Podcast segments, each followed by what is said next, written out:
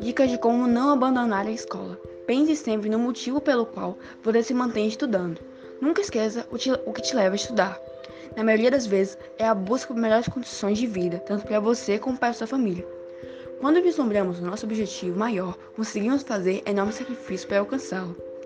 Uma ação que vai te ajudar a manter o foco bem claro para você é organizar um mel dos sonhos e realizações, que deve ser instalado em local visível, de preferência no espaço de estudo. Cole nele fotos ou desenhos dos seus sonhos, da profissão que pretende seguir e dos objetivos já alcançados. Estabeleça metas de curto prazo. Pode ser apenas o término de um exercício, um resumo de um capítulo ou passar limpo, mas sinta-se feliz ao concluir. Metas muito longas podem cansar e desestimular. O nosso cérebro precisa de satisfação em concluir objetivos. Vá aumentando suas metas progressivamente e festejando cada vitória. Pratique atividades físicas. A atividade física faz bem à concentração, aumentando a capacidade cognitiva, reduzindo o estresse e aumentando a felicidade e a capacidade de estudar por mais tempo. Praticar atividades físicas, especialmente as aeróbicas, caminhar, correr, nadar, pedalar, etc.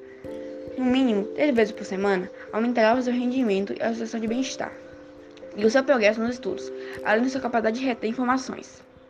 Crie uma rotina de estudos. Repita o mesmo horário de estudo, sempre no mesmo horário e pelo mesmo período de tempo. Não importa se é dia útil, feriado ou fim de semana.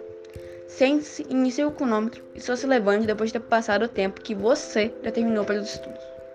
Esse hábito contínuo ajudará você a manter a motivação de estudar sempre. Como um atleta que pratica todos os dias, você sentir falta de exercitar o cérebro. Esse costume fará parte de sua vida até você atingir o objetivo traçado para si mesmo. nesse tempo de pandemia, mesmo se estiver sem escola e se sentindo abandonado pelo Estado, não desista.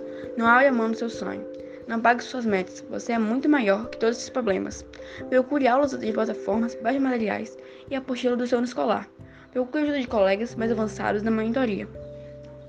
E não deixe de pedir ajuda. Quando precisar, procure psicólogos com contas grátis online e quando tudo isso passar, vai, vai ver que valeu a pena e que seu sonho está vivo e mais próximo do objetivo.